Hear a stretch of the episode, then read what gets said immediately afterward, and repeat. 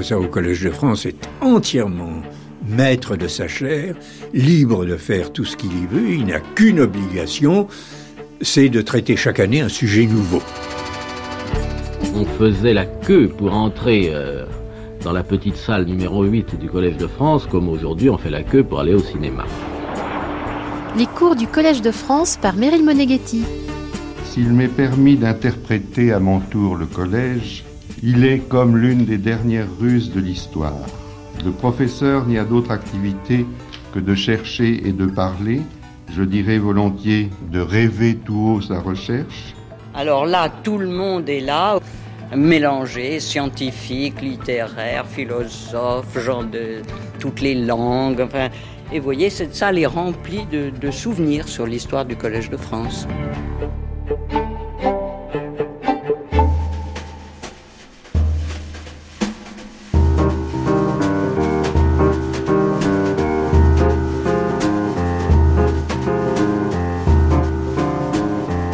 Voici, comme chaque jour de cette semaine, conviés au cours du Collège de France auquel s'associe France Culture pour partager une recherche en marche, appréhender les mutations et les enjeux de notre monde dans un esprit interdisciplinaire. Comment une exposition peut-elle devenir une pomme de discorde, le lieu d'agacements nationaux ou au contraire de réconciliation? Comment l'Allemagne, après 1945 et la destruction de ses grands musées, s'est-elle trouvée privée pendant dix ans de ses grandes collections d'œuvres d'art par les alliés russes, américains et la Grande-Bretagne en tête, mais aussi la France? Qu'est-ce qui s'est joué entre la France et l'Allemagne autour de l'enseigne de Gersaint de Watteau? Pourquoi l'intérêt croissant pour cette œuvre? Ce tableau reflète-t-il l'esprit français? Et quelle projection identitaire a-t-il pu susciter demande Bénédicte Savoie. Cette historienne de l'art germanophone qui vit à Berlin où elle est professeure à la Technische Universität de Berlin est titulaire de la chaire internationale d'histoire culturelle des patrimoines artistiques en Europe 18e-20e siècle au Collège de France. Elle nous entraîne depuis sa leçon inaugurale donnée en 2017 dans une vaste et complexe enquête autour du destin et des déplacements des biens culturels, ces objets du désir comme elle les qualifie, qui peuvent être ôtés de leur lieu de création en toute légalité ou spoliés sinon volés en période de guerre, dans le cadre de sa série de cours intitulée À qui appartient la beauté Arts et cultures du monde dans nos musées? L'historienne nous transporte après-guerre en Amérique et dans l'Europe des années 1950, qui organise des expositions qu'elle qualifie d'hybrides entre mise en scène des trophées de guerre, ici les tableaux issus des collections des musées allemands, et expositions modernes avec éclairage électrique approprié, campagne de presse avec reproduction des œuvres vedettes en couleur il en est ainsi du clou de l'exposition à Paris de 1951 avec le fameux tableau de Watteau, l'enseigne de Gersaint, tableau auquel les Français sont plus qu'attachés, comme elle va l'analyser. Si les uns demandent le retour de ce trésor, d'autres voient dans cette exposition l'occasion de célébrer après les horreurs de la guerre une Europe unie, la réconciliation. Bénédicte Savoie nous livre d'ailleurs un beau texte journalistique qui évoque le bonheur de voir venir les chefs-d'œuvre pour des objets qui ne se déplaçaient guère jadis et d'y trouver pour les peuples meurtris des nourritures spirituelles, comment une œuvre peut créer un sentiment d'humanité profonde. Mais dans cette série de cours, le balancier balaye le spectre large des sentiments humains et contradictoires. Après les têtes de bronze du Palais d'été de Pékin, c'est une nouvelle projection nationale, une nouvelle identification identitaire et une autre blessure patrimoniale, cette fois-ci du côté français, que Bénédicte Savoie analyse et dont elle nous livre les manifestations aujourd'hui excessives, jugées excessives, dans une Europe réconciliée. Nous découvrons ainsi en fin de cours la violence verbale et à fleur de peau d'Aragon et nous gagnons le Collège de France le 7 juin 2017 pour le cours de Bénédicte Savoie à qui appartient la beauté aujourd'hui, Watteau et les projections nationales. Aujourd'hui donc, nous nous consacrons au très célèbre tableau, en tout cas très célèbre en France, d'Antoine Watteau, euh, l'enseigne de Gersaint, que vous voyez ici dans une mise en scène de 1951 au Petit Palais à Paris. D'ordinaire, ce tableau, comme vous le savez sans doute, est conservé à Berlin, au château de Charlottenburg, puisqu'il a été acquis tout de suite, pratiquement, quelques décennies seulement après sa création. On ne peut pas dire qu'il sentait encore le vernis, mais enfin, presque une, vingtaine d'années après sa création, il a été acquis par le roi de Prusse, Frédéric le Grand, qui était, on va le voir, un grand amateur euh, d'art et de culture euh, française. Ce tableau est depuis le XVIIIe siècle à Berlin, il a été avant à Potsdam, il y est et il y reste. Aux grandes dames, vous le verrez au cours du XXe siècle, aux grandes dames de quelques intellectuels euh, français qui n'ont eu de cesse de réclamer son retour. Comme toujours, je fais un tout petit point euh, méthodologique pour commencer, le point zéro, que j'ai intitulé Maîtres anciens et politiques. Je voudrais ici revenir sur le fait que nous avons évoqué jusqu'à maintenant comme acteurs euh, les musées, comme institutions qui accueillent des œuvres d'art et d'où elles ne ressortent plus ensuite une fois qu'elles sont normalement dans les cas traditionnelles où elles sont arrivées. Donc les musées, le marché de l'art qui est l'acteur principal pour faire circuler ces œuvres et leur donner une valeur euh, monétaire qui est aussi aussi toujours une valeur symbolique. Nous avons évoqué euh, les églises, les établissements religieux, les établissements de culte, d'où ont été tirées souvent ces œuvres. Nous avons peu évoqué, ou pas du tout, à vrai dire, les expositions qui ne sont pas exactement la même chose que des musées. Les musées ont des collections permanentes, et comme vous le savez, les expositions sont des moments temporaires où sont regroupées des œuvres qui souvent ne sont pas ensemble, dans un but monographique, par exemple, pour rappeler l'œuvre d'un peintre. Et ces expositions sont une invention encore plus récente que le musée. Souvenez-vous, le musée, on a compris, c'est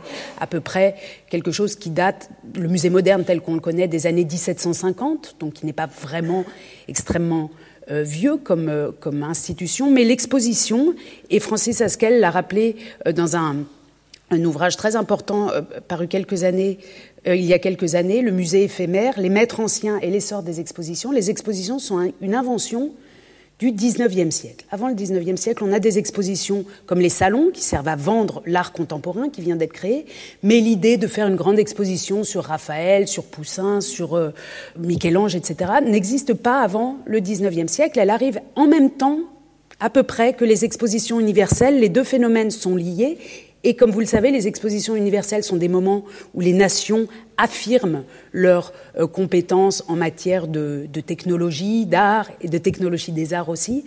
Et ces expositions euh, vont être des moments au XIXe siècle, dans les États-nations européens, d'affirmation nationale. Ce qui est très intéressant, c'est que, en particulier, dans la première moitié du, 19, du XXe siècle, de notre époque, donc dans les années 30, et puis dans les années 40 et dans les années 50, et ça ne cesse d'augmenter, ces expositions vont devenir de plus en plus politiques. Ça devient des instruments de diplomatie, donc non seulement d'affirmation de la puissance nationale, de la culture nationale, de l'art national, mais ce sont des expositions qui souvent circulent et vont montrer ailleurs de quoi on est capable ou de quoi on a été capable par le passé culturellement. Je vous montre un exemple très impressionnant, un des nombreux exemples euh, d'expositions italiennes montées sous le fascisme en Italie, une exposition Tintoretto euh, sur laquelle travaille actuellement une jeune doctorante de, Venise. Euh, Mathilde Cartolari, qui a trouvé des photographies sensationnelles. Donc on voit ici, à Londres, une affiche pour une exposition Tintoretto d'avril à octobre 1937. Et cette exposition était en fait une exposition organisée par Venise qui a tourné dans toute l'Europe, Bruxelles, Berlin, Prague et même Alexandrie en Égypte. On retrouve toujours l'affiche dans ces villes euh, différentes. Donc une exposition qui était destinée, dans les années 30, à affirmer la puissance culturelle, qui est aussi une puissance politique de l'Italie. Vous avez aussi des expositions du même genre, aussi dans le cadre de l'exposition universelle de 1937 à Paris, où par exemple la France, au palais euh, de Tokyo, au palais national des arts, euh, qui venait d'être créé pour l'exposition universelle, présente ces grands chefs-d'œuvre en empruntant des œuvres, y compris à l'étranger. Voilà des moments où, les, maîtres anciens, pour les maîtres modernes c'est un peu différent, mais où les maîtres anciens vont faire l'objet de fonctionnalisation, d'instrumentalisation à des fins politiques. C'est ce qu'on pourrait appeler la diplomatie des expositions. Et souvent aujourd'hui, on ne se rend pas très bien compte quand on rentre dans une exposition que parfois il y a des intentions ou des montages politiques derrière euh, qui nous échappent. On pense, je pense par exemple aux grandes expositions qui ont eu lieu au moment des bicentenaires napoléoniens, etc., en Russie, ou bien des, des expositions accueillies euh, par la France qui venait de Russie, etc. Ce ne sont pas, c'est pas de la culture seulement comme ça. Souvent, ces expositions ont un arrière-plan politique. Et d'ailleurs, quand on travaille euh, à titre d'historien sur ces expositions, c'est étonnant de trouver euh, la documentation assez souvent au ministère des Affaires étrangères des différents pays, que ce soit en Allemagne ou en France. Donc aujourd'hui, on va se consacrer. Vous verrez, c'est un peu technique et un peu pointu. J'espère que vous me suivrez. Et si ça devient trop technique et trop pointu, faites des signes.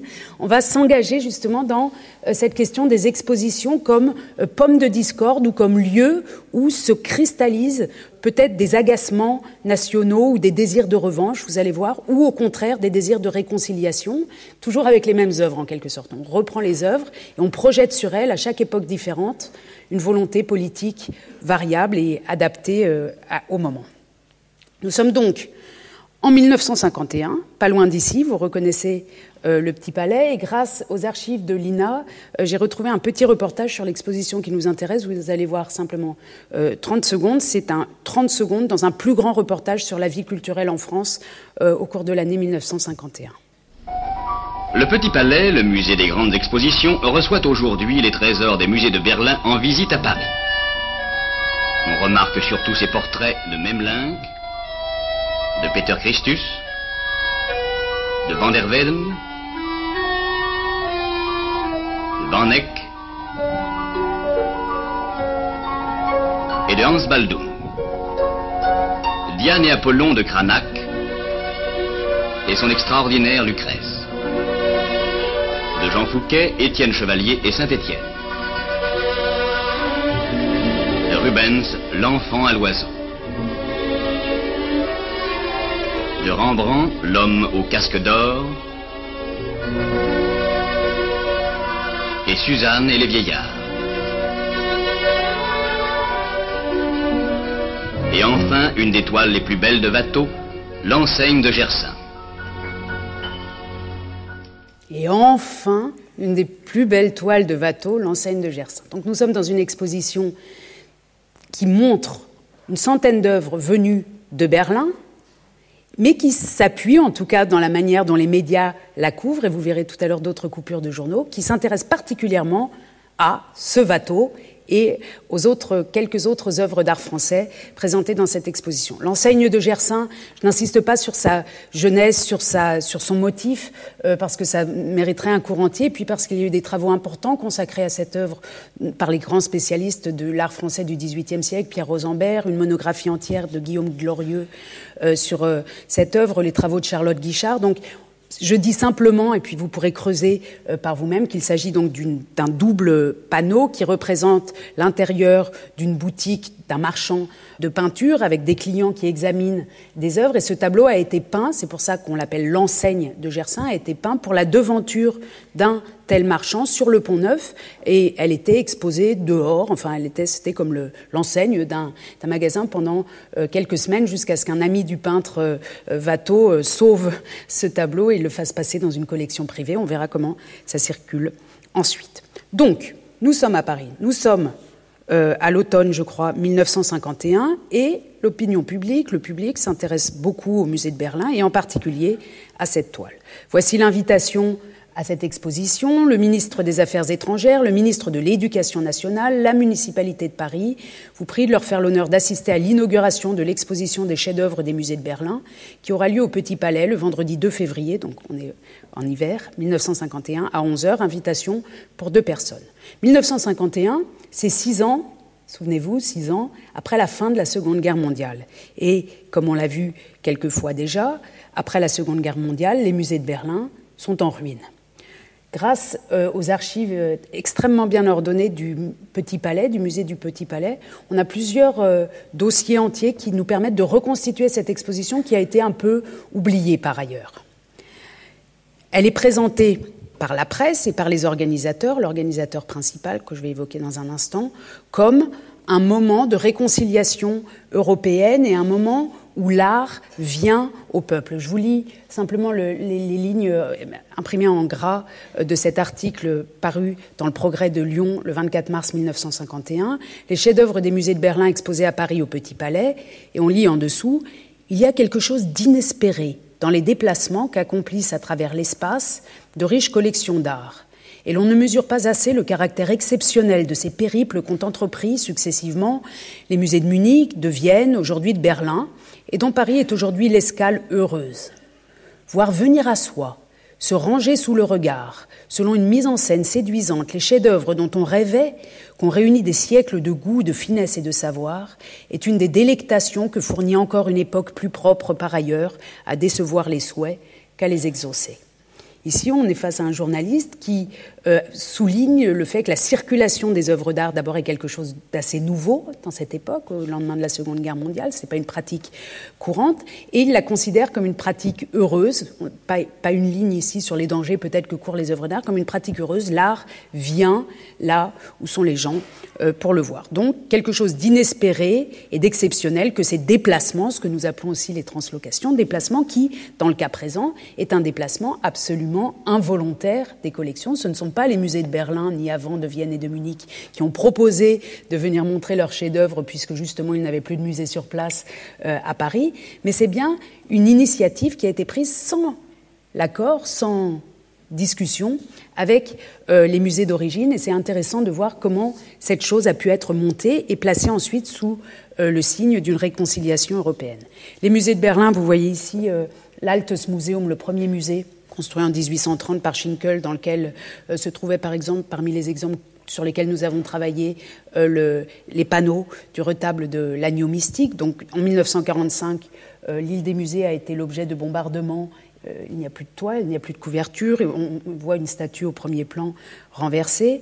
Et si on se rappelle l'architecture de l'île des musées de Berlin, le, donc l'Altes Museum, créé en 1830, est détruit.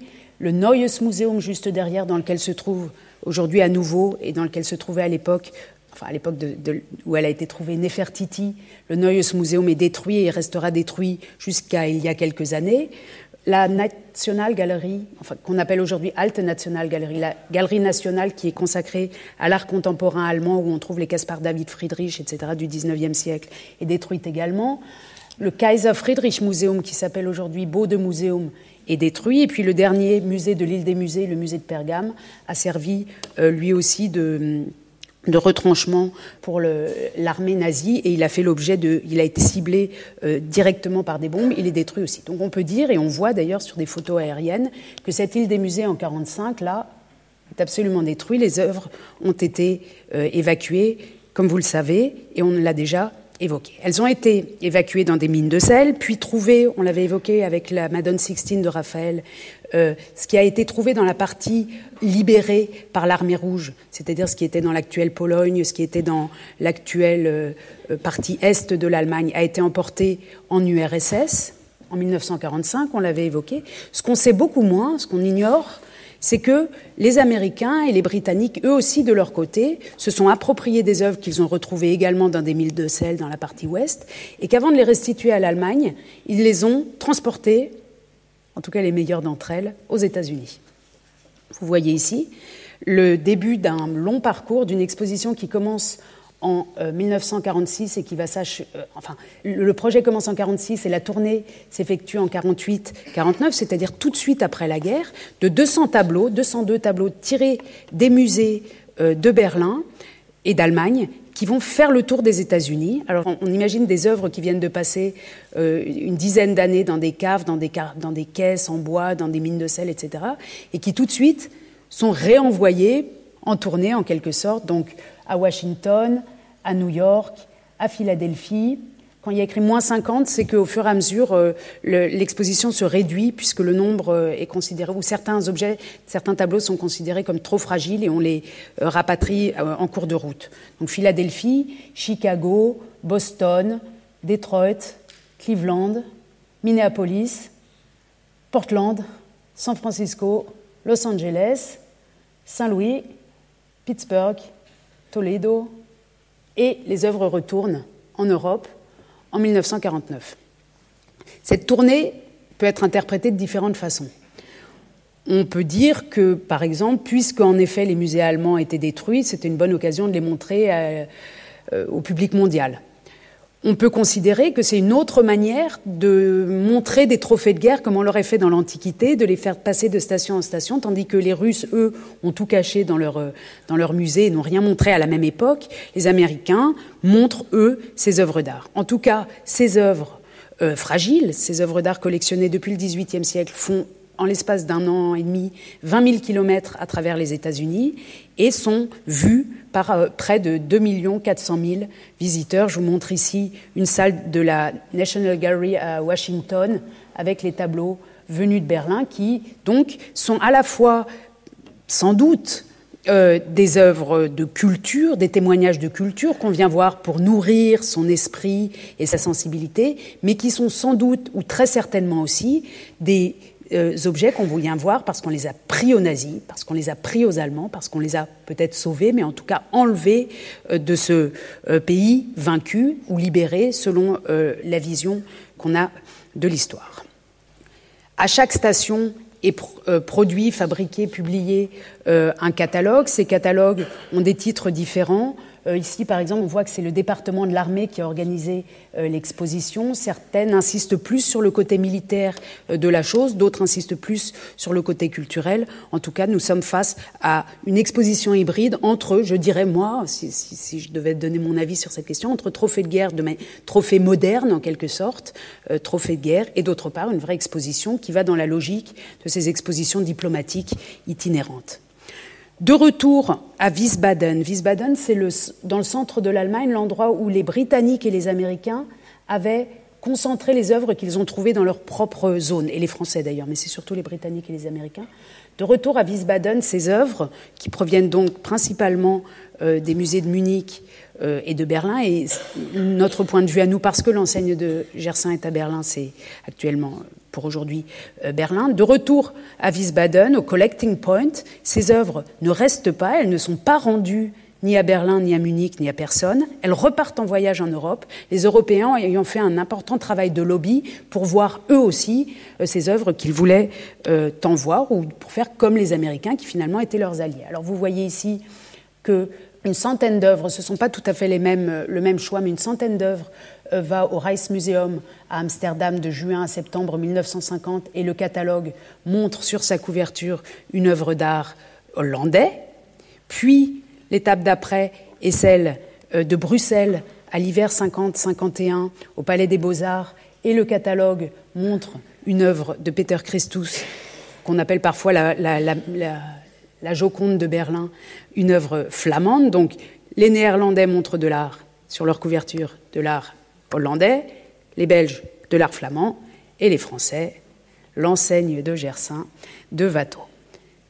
L'exposition est donc présentée au Petit Palais de février à mai 1951 et elle est même prolongée parce que son succès est extrêmement important. On pourrait penser qu'après ce périple, c'est-à-dire deux ans d'États-Unis puis un petit tour d'Europe, les œuvres seraient restituées à leur musée d'origine. En tout cas, c'est ce qu'on pourrait penser quand on imagine que de leur côté, les Russes euh, progressivement pensent à des restitutions, à peu près à la même époque. Mais non, pendant que ces œuvres sont à Paris notamment, on voit que Paris, sans demander euh, l'avis aux collections d'origine, prête ces œuvres. Elle les prête de Paris. Alors ici, vous voyez un reçu euh, pour la, la firme Express Transport qui va prêter, reçu du Petit Palais, les œuvres suivantes qui vont de Paris à l'exposition Le Caravage à Milan. Donc, des Caravages de Berlin arrivés à Paris pour l'exposition, à la fin de l'exposition, sont envoyés, il y en a trois, avec un Velasquez, en provenance de l'exposition de Berlin, et ils sont envoyés à Milan. On a un autre bel exemple, même, le même système, reçu de monsieur le conservateur du Petit Palais, pour le compte de la municipalité de Bordeaux les œuvres suivantes qui vont être emmenées à l'exposition Goya à Bordeaux. Donc on a un Goya de Berlin, il est à Paris, et puis sans demander vraiment son avis euh, à Berlin ou ni aux autorités euh, américaines qui gèrent tout ça, Paris prête ça à Bordeaux. Ce qui est très intéressant, c'est de voir que dans les archives de cette exposition, il y a quelques petits signes discrets des musées de Berlin qui demandent des informations sur cette exposition. Je vous en ai sorti simplement une, c'est un télégramme qui vient de Berlin-Dahlem, c'est-à-dire la partie ouest de la ville où vont être exposées désormais, maintenant que l'île des musées est détruite, euh, les collections de peinture du côté ouest.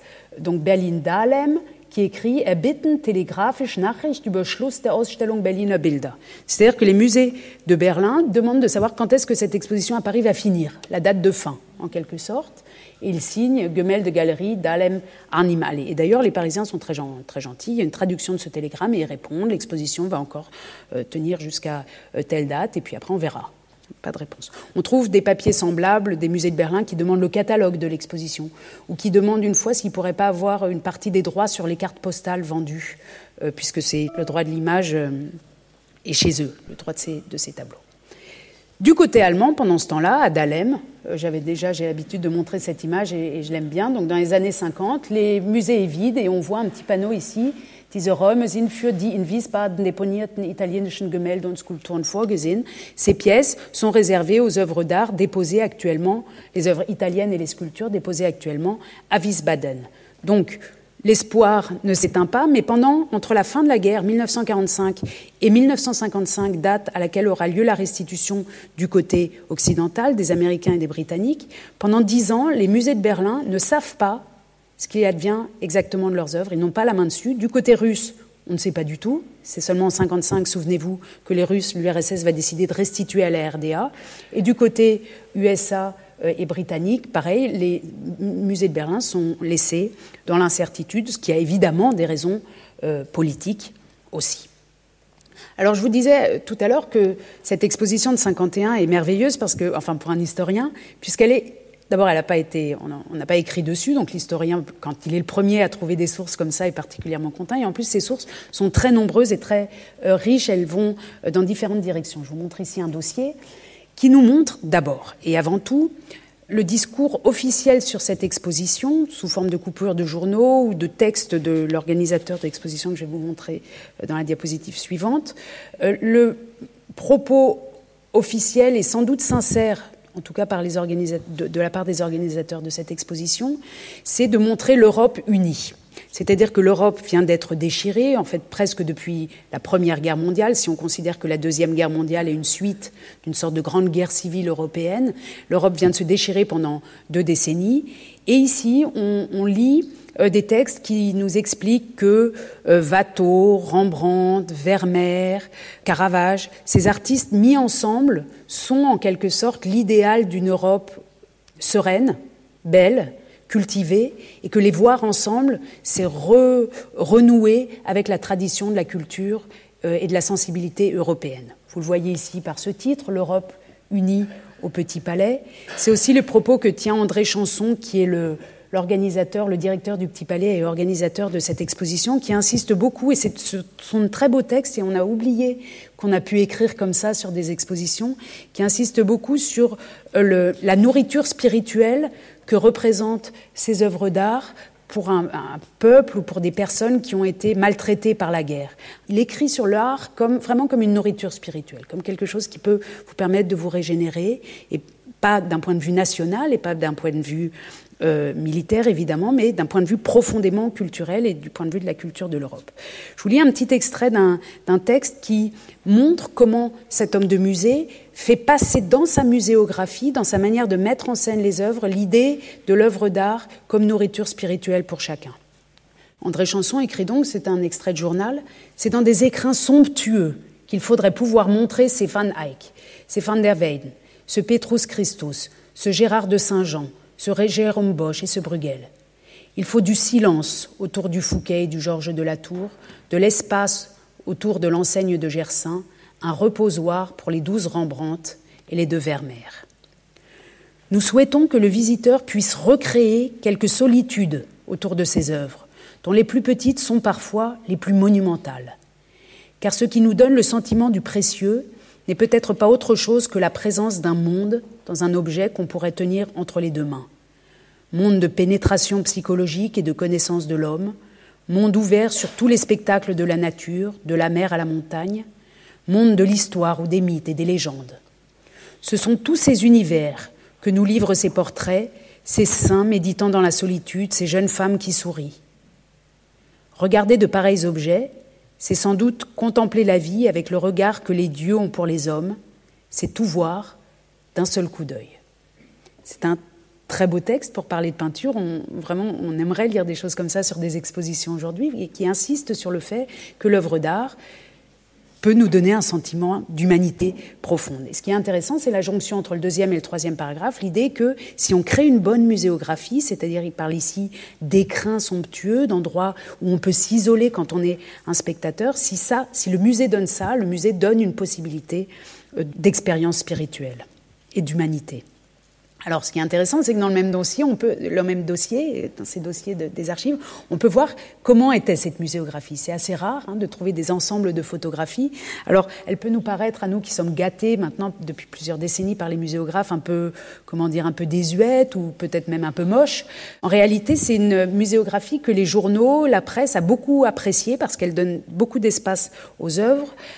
Les plus petites sont mises sur des piédestals et ce qui a été beaucoup euh, apprécié, c'est que derrière ces rampes euh, se trouvaient des, tubes néons qui donnaient une lumière qui, pour la première fois, hein, c'est les moments, enfin jusqu'à la Première Guerre mondiale, à la Seconde Guerre mondiale, il n'y a pas de, lumière électrique dans les musées d'Europe. Hein. C'est pour ça que les horaires d'ouverture sont plus courts en hiver et plus longs en été. Donc là, pour, une des premières fois de l'histoire des musées, on a un éclairage électrique qui est jugé, qui est, que les spectateurs euh, trouvent réussi. Et puis, ce qui nous intéresse particulièrement pour deux œuvres simplement dans cette exposition, ce, que Chanson appelait des écrins, donc des, compartiments pratiquement. Ici, pour, on le reconnaît à peine, l'homme au casque d'or, qui à l'époque était encore considéré comme un Rembrandt. Vous savez qu'il a été désattribué. Et donc, il est dans un petit coin maintenant de la Gemelle, de galerie. En tout cas, ici, il est dans un bel espace souligné, donc l'importance de l'œuvre est soulignée par ce cordon. Il suffit de mettre un cordon devant quelque chose, peut-être que vous l'avez déjà pratiqué vous-même, pour que ça prenne beaucoup d'importance. Donc on a une mise en scène du chef-d'œuvre ici, et encore plus, encore plus fort, pour l'enseigne de euh, Gersin de Watteau, qui est non seulement donc derrière un cordon en satin, seul dans une pièce, et puis monté dans une sorte de de, cadre, enfin de socle, socle cadre, qui le met en avant dans la pièce. J'ai été amusée de trouver dans ces archives l'information dans une note de service selon laquelle un gardien se trouvera en permanence à l'intérieur du cordon placé devant l'enseigne de Gersin. Ce tableau doit être l'objet d'une surveillance particulière de tous les instants. Et en effet, on trouve la photo avec le gardien à l'intérieur du cordon. Donc voilà, vous avez une œuvre d'art qui a une histoire, qui a une qualité, qui est sans doute très belle, mais on verra pourquoi. Elle est vraiment particulièrement avec les moyens de la muséographie, c'est-à-dire pas avec du grand discours, pas avec euh, euh, des, choses particulières, mais ici avec les moyens du muséographe, c'est-à-dire le cordon, le gardien et la salle pour elle toute seule, qui est mise absolument euh, à l'écart, qui est mise sur un piédestal par rapport aux autres œuvres. Donc, on est dans une exposition sur les musées de Berlin, mais la star de cette exposition, le clou de l'exposition, comme on aurait sans doute dit dans les années 50, ou plutôt le clou, la star de l'exposition, le, numéro un, c'est vraiment ce tableau-là. On le constate à d'autres, documents. Je vous montre ici une lettre du général euh, américain qui s'occupe des tableaux à Wiesbaden et qui écrit au ministre de la Culture allemand, donc qui s'appelle Notnagel, qui lui dit Voilà, je reviens de Paris, c'est incroyable. Euh, je ne peux pas insister assez sur le fait que les Français ont tout fait pour bien bien mettre en valeur, alors tout match, hein, vraiment, hein, l'enseigne de Gersin. L'œuvre a été placée dans une salle pour elle toute seule, une salle dans laquelle se trouve un hygromètre qui peut régulièrement prendre des mesures de température. Donc là, vous vous souvenez qu'on avait parlé euh, de la restauration ou de l'acte de, restaurer des tableaux comme, comme manière de montrer qu'on est digne de ces tableaux. Eh bien ici, le, général américain insiste auprès des Allemands en disant ils en, en prennent vraiment très très soin. La preuve, ils ont mis un hygromètre. Dans la presse, on trouve comme toujours dans la presse, différents sons, différentes voix qui nous permettent de comprendre pourquoi cette œuvre prend autant de place dans la muséographie et donc forcément aussi dans l'imaginaire collectif de ces Parisiens, de ce, directeur de musée parisien en 1951. D'abord, le fait que la plupart des articles consacrés à cette exposition des musées de Berlin a une illustration, et cette illustration, c'est le Watteau, chef-d'œuvre en visite. Et Paris Match propose même une double page en couleur, ce qui dans les années 50, d'ailleurs comme le reportage filmé tout à l'heure est une exception, une double page couleur, une sorte de collector de l'enseigne de Gersin. Alors si on regarde un petit peu euh, le texte de ces articles, on est intéressé de voir que euh, l'aspect culturel joue un rôle, mais que c'est une question plutôt patrimoniale qui intéressent le public. Vous voyez ici un article tiré d'un journal dont j'ignorais l'existence, Femmes républicaines, de février 1951 qui insiste au début sur la qualité de cette exposition, euh, sur le fait qu'on a un grand plaisir à revoir certaines œuvres, et qui finit en ces termes Ce trésor, c'est-à-dire l'enseigne de Gersain, ce trésor nous revient au Petit Palais après être parti du Pont Neuf. Il a définitivement échappé à notre héritage, mais heureusement a été gardé à l'héritage de l'humanité. Watteau dut attendre son heure plus d'un siècle. Ici, on nous explique que l'œuvre, en fait, appartient à Paris. En tout cas, elle est partie du Pont Neuf. Elle a fait un long séjour de deux siècles en exil, mais enfin, elle est revenue, même si c'est seulement de manière provisoire. Elle a échappé à l'héritage français, mais elle a été sauvée, gardée à l'héritage de l'humanité. On voit là que cette question de à qui appartient la beauté affleure déjà dans un texte ici très modéré. Dans d'autres articles moins modérés, Watteau es-tu là? On peut lire que Watteau et l'enseigne de Gersain en particulier sont des exemples d'art français, et non seulement d'art français, mais de l'âme française. Je vous lis ici, au Petit Palais, l'enseigne de Gersain figure ce que, dans le langage de 1900, et en là, on aurait défini le clou de l'exposition. Un indiscutable chef-d'œuvre devant tant d'autres, une merveille de l'art français. Tout d'abord, louons le conservateur, M. André Chanson, pour la perfection de sa mise en lumière. Donc on a une merveille de l'art français, et un petit peu plus loin, on apprend que on ignore les circonstances dans lesquelles le roi de Prusse, Frédéric II, acquit l'étoile jumelle montrée enfin aux Parisiens. En 1900, l'empereur Guillaume refusa de les prêter pour l'exposition universelle de 1900 de Paris. Elles ornaient ses appartements privés. Dans le même temps, un collectionneur français exposait un fragment de l'enseigne, panneau de gauche, dont on connaît les passages, etc. À vrai dire, à cette époque, en 1951, on sait très bien comment Frédéric II a acquis euh, ces tableaux. Il les a acquis euh, assez vite après la création du tableau, et je vais revenir dans un instant. En tout cas, cette question de comment c'est venu en Allemagne et pourquoi ça y est allé, et enfin on récupère, elle est très présente dans la presse et d'ailleurs même la presse allemande et la presse internationale se rend bien compte que ce qui intéresse aussi les Parisiens dans cette expo sur la euh, peinture berlinoise, ce qui les intéresse aussi beaucoup, c'est ce tableau précisément parce que c'est un tableau de l'art, de l'âme, de l'esprit euh, français. Vous voyez ici un extrait du journal quotidien des attaques de Berlin de février 1951 qui indique que dans le cadre de cette exposition, on lit des articles qui regrettent qu'on n'ait pas réclamé cette œuvre en 1919 après la Première Guerre mondiale alors qu'il en avait été question et que ça a été remis sur le tapis en 1945 et qu'on peut vraiment être content, nous dit des attaques, que finalement l'œuvre soit restée en Allemagne et qu'elle puisse être vue à Paris. Donc cette question de propriété identitaire ou de projection identitaire sur ce tableau est très présente.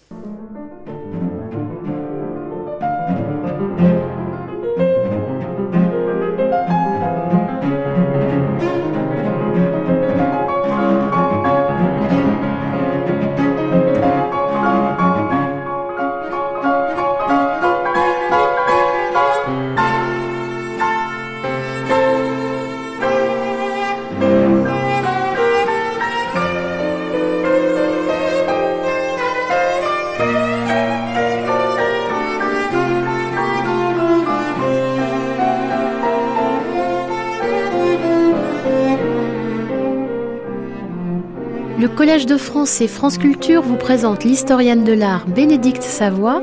Aujourd'hui, à qui appartient la beauté? Watteau et les projections nationalistes.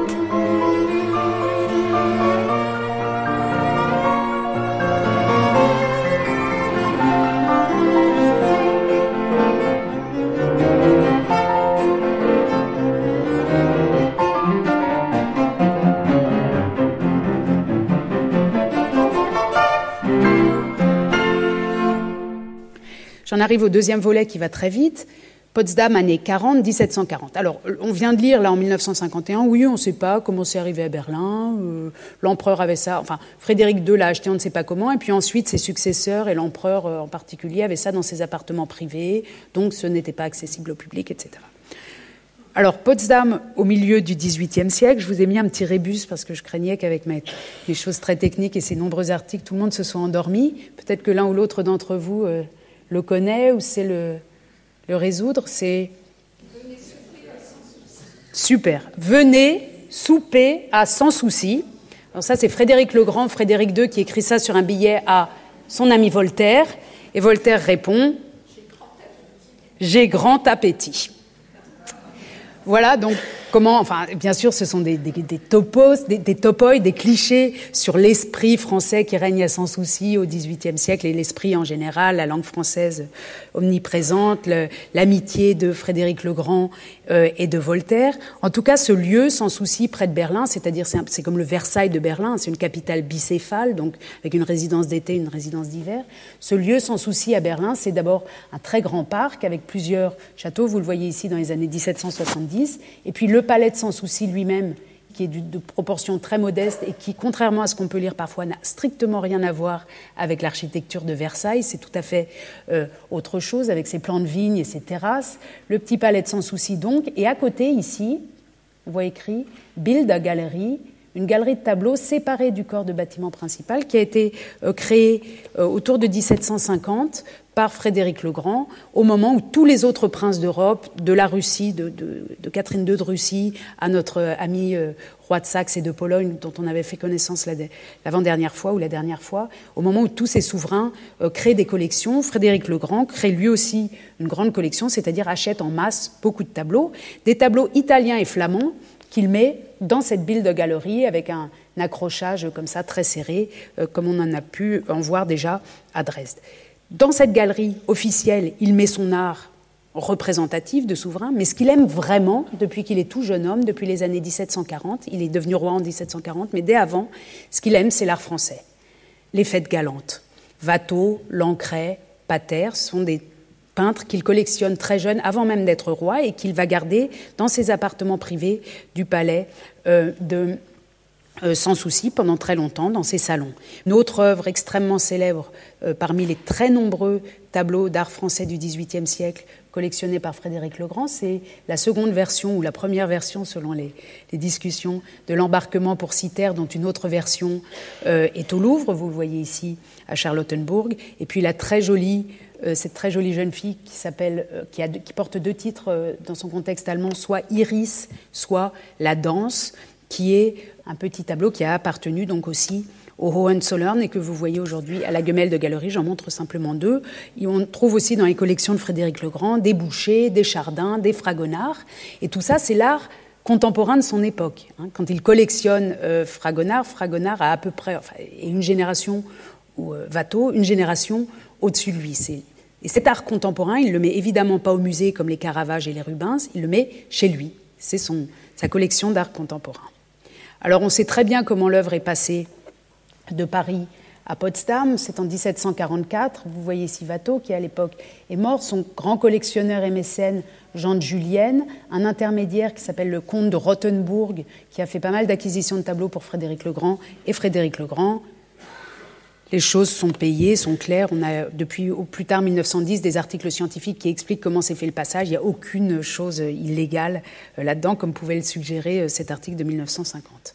En 1900, lors de l'exposition universelle de Paris en 1900, l'Allemagne propose une grande exposition de collections d'art de Frédéric Legrand, donc avec un double catalogue en allemand et en français. Exposition dans laquelle est montré, où j'ai un doute il y en a une des deux où elle est montrée, l'autre non, et tout le monde s'en plaint. L'enseigne de Gersin. Peut-être que c'est celle-ci, peut-être que c'est l'autre. En tout cas, les autorités allemandes jouent de la présentation ou non de cette œuvre pour euh, faire plaisir ou non au public et donc à leurs euh, partenaires politiques français.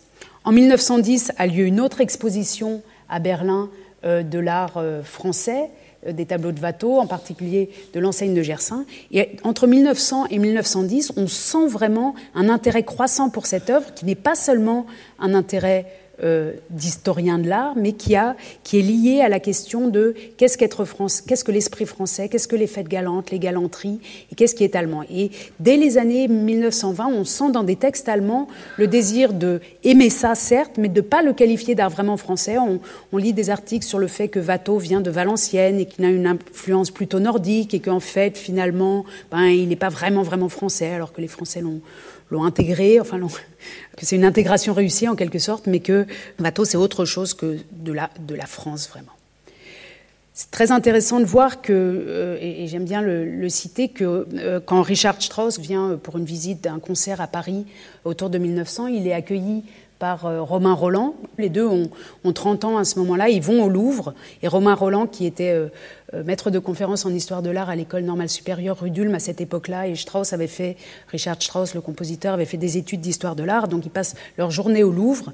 Et en rentrant chez lui, Romain Roland raconte que Strauss a un véritable goût en peinture et un goût à la mode. Il admire beaucoup Chardin, Fragonard l'amuse, Boucher le déçoit un peu. Il n'est pas sévère pour Greuze.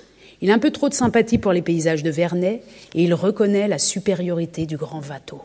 Il dit que cet embarquement pour Citer est une sorte de Märchenmalerei.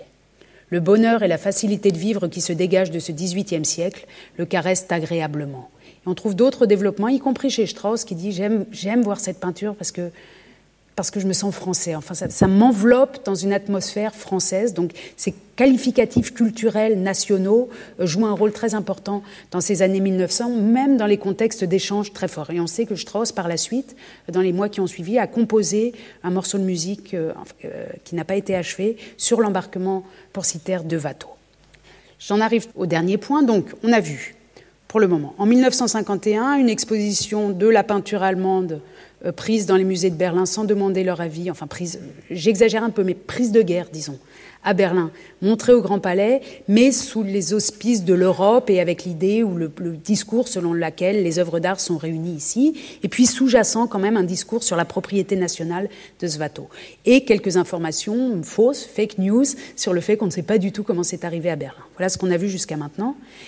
Et on a vu autour de 1900 euh, que l'intérêt pour Watteau croissait pour l'art français en général et pour Watteau lors de l'exposition universelle à Paris en 1900, puis dans cette autre exposition en 1910 à Berlin, avec un discours euh, assez national, euh, même si c'est pas nationaliste ou agressif, mais en tout cas qui parle de ses œuvres en catégorie nationale autour de 1900. Comme vous le savez, en 1918, euh, l'année 1918 ne marque pas seulement la fin de la Première Guerre mondiale, elle marque aussi la fin en Allemagne de la monarchie, euh, puisqu'à partir de 1918 en Allemagne, les Hohenzollern sont contraints à abdiquer et arrive la République de Weimar, une république. C'est très important pour l'histoire des musées allemands parce que euh, ces collections de peintures qui appartenaient depuis plusieurs générations au Hohenzollern, donc euh, depuis Frédéric Legrand dans, dans, notre cas, qui a été passé de main en main et qui était jusqu'en 1918 propriété des Hohenzollern, tout d'un coup ces œuvres vont être partagées en deux euh, groupes en quelque sorte, après de longues, avec de longues négociations. Un groupe qui va être nationalisé, qui vont devenir des, tableaux des musées publics, et un groupe de tableaux qui est rendu ou qui est donné aux Hohenzollern, qui eux argumentent en disant nous on l'a acheté avec notre argent, on l'a pas acheté avec l'argent du peuple, euh, tous ces trésors, donc on les garde. Et la partie que les Hohenzollern gardent pour eux, va partir en exil avec eux aux Pays-Bas, à Dorn. C'est extrêmement important pour nous euh, parce que ça suscite dans toute l'Europe un questionnement sur qu'est-ce qui va arriver euh, des tableaux qui vont disparaître de l'espace public puisqu'ils vont partir avec les Hohenzollern en exil, alors que ça faisait partie des collections qu'on pouvait voir en partie déjà euh, sur l'île des musées.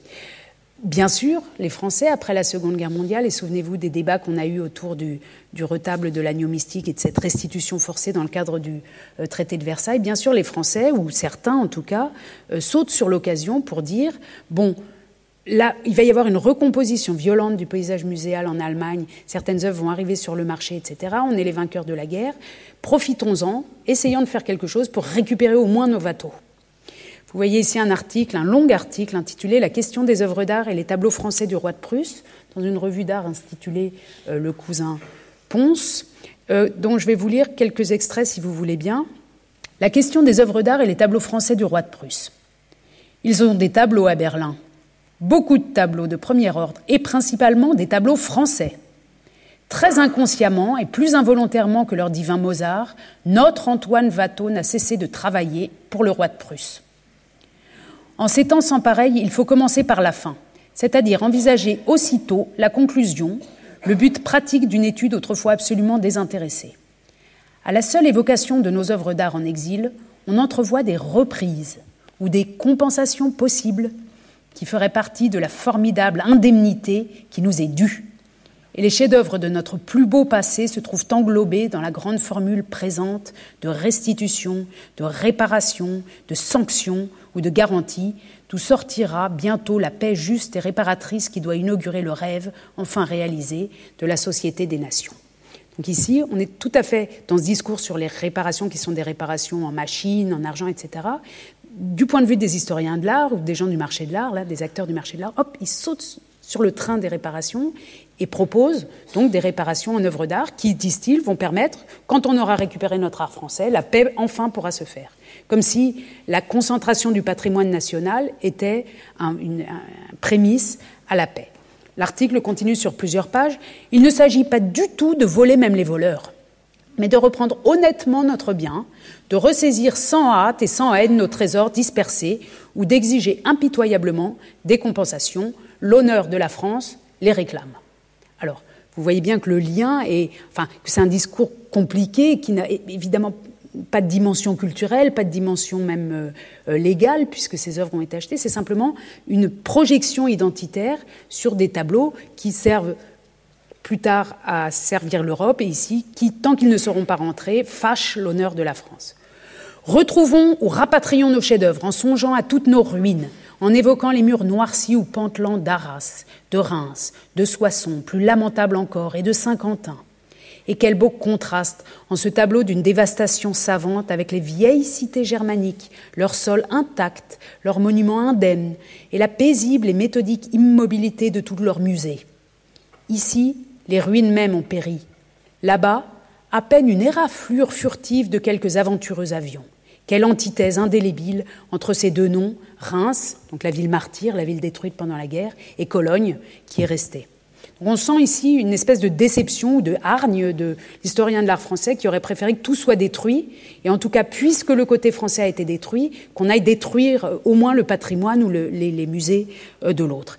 Quelle différence même entre Paris et Berlin, entre notre carnavalet bouleversé, notre Louvre encore à peu près vide, et l'ordre calme qui n'a cessé de régner sans aucun remords au musée de l'empereur Frédéric, à l'Académie des Arts, à l'ex-palais des souverains allemands, etc.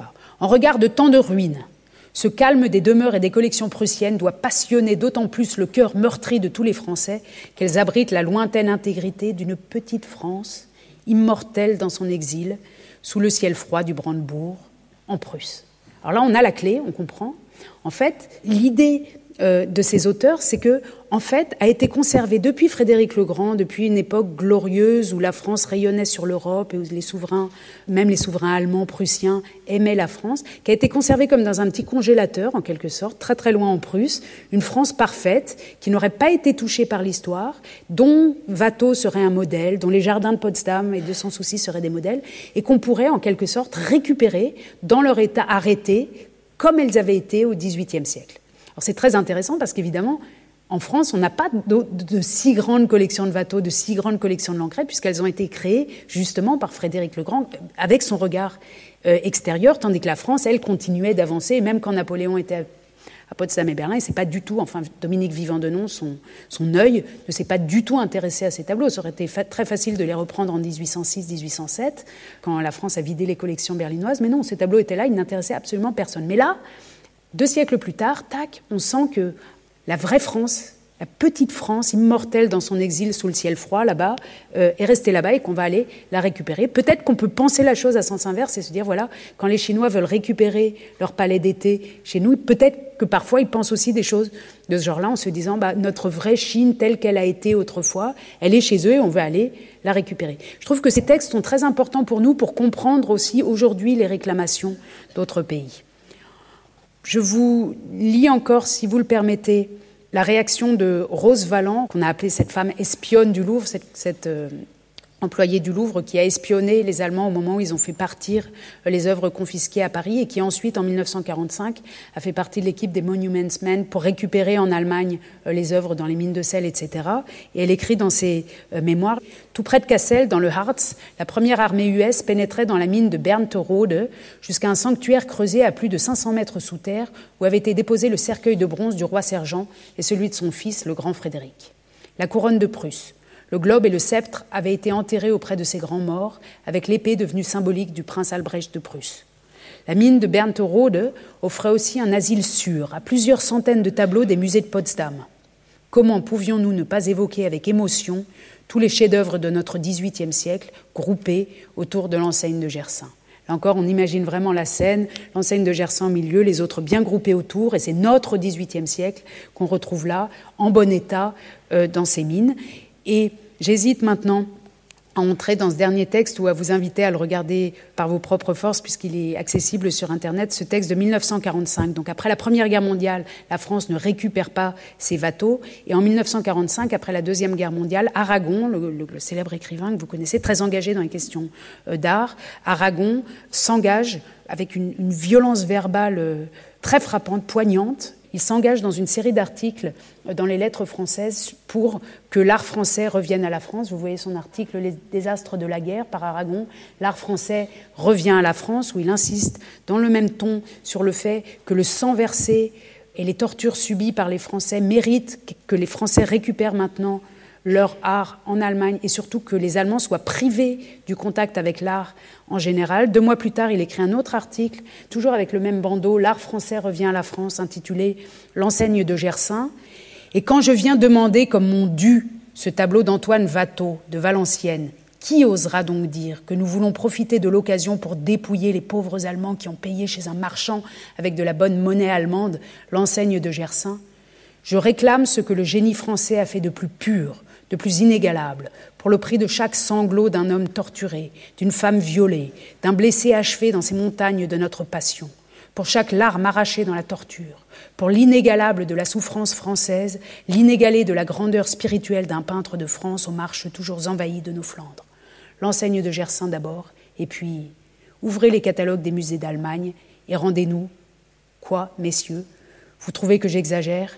Ah, craignez de ne plus évaluer à son prix la plainte folle et terrible d'un seul petit enfant de France qui est mort sans avoir compris pourquoi ces hommes allemands étaient venus le tuer. On est là vraiment dans quelque chose que j'aimerais qualifier maintenant, rétrospectivement. Bien sûr, à l'époque, ça sonne autrement, mais aujourd'hui, où on a la chance d'être devenus des Européens après plusieurs décennies de travail acharné, euh, dans une sorte de délire national qui mêle la culture, le sang, les larmes, et qui est intéressant parce que c'est le même discours qu'on entend ou qu'on lit dans des textes russes quand les Russes disent nous on ne rend pas ce qu'on a pris euh, aux Polonais et aux autres parce qu'on l'a pris en compensation de Stalingrad, des blessures, des violences, etc. Donc ce lien qui nous paraît maintenant totalement anachronique entre la guerre, les œuvres, la propriété nationale, les projections, sont des liens qui ont été ancrés très longtemps et euh, on est amusé de voir que ce tableau euh, de Watteau, s'il a été prêté en 1985 pour la grande exposition euh, de Paris organisée par euh, Pierre Rosenberg au Grand Palais. Donc l'œuvre avait été prêtée et était en, page titre du catalogue. En revanche, la France n'a pas prêté l'embarquement pour Citer quand l'Allemagne a fait sa station de la même exposition qui tournait. Donc on voit ici dans la Zeit un article euh, où on parle de unfreundlicher Act, d'actes non sympathiques de la France qui, elle, ne prête pas ses bateaux à l'Allemagne. Et peut-être que c'était une vengeance, mais en tout cas, lorsque euh, a eu lieu au Grand Palais, mais aussi à Bonn, la grande exposition Poussin, Lorrain, Watteau, Fragonard, peinture française dans les collections allemandes 17e, 18e siècle, l'enseigne de Gersaint n'a pas été prêtée par Berlin à Paris. Et on pouvait voir dans l'exposition un grand pan de mur euh, vide qui, pour tous ceux qui connaissent cette histoire, parlait beaucoup. C'était les cours du Collège de France. Vous venez d'écouter le 7 juin 2017 le cours de Bénédicte Savoie, À qui appartient la beauté? Aujourd'hui Watteau et les projections nationalistes. Sur les sites de France Culture et du Collège de France, vous retrouverez tous les liens, la vidéo et les informations autour de cette diffusion, ainsi que l'ensemble des cours de Bénédicte Savoie. Un grand merci aux équipes de la documentation d'actualité de Radio France et à Virginie Chauveté. Réalisation Anne Sécheret, présentation Meryl Moneghetti. Demain, nous poursuivrons notre exploration du déracinement des œuvres d'art en compagnie de Bénédicte Savoie. Nous nous pencherons sur le cas du portrait d'Adèle Blockbauer de Klimt et la question très complexe des spoliations nazies. Belle journée à l'écoute de France Culture.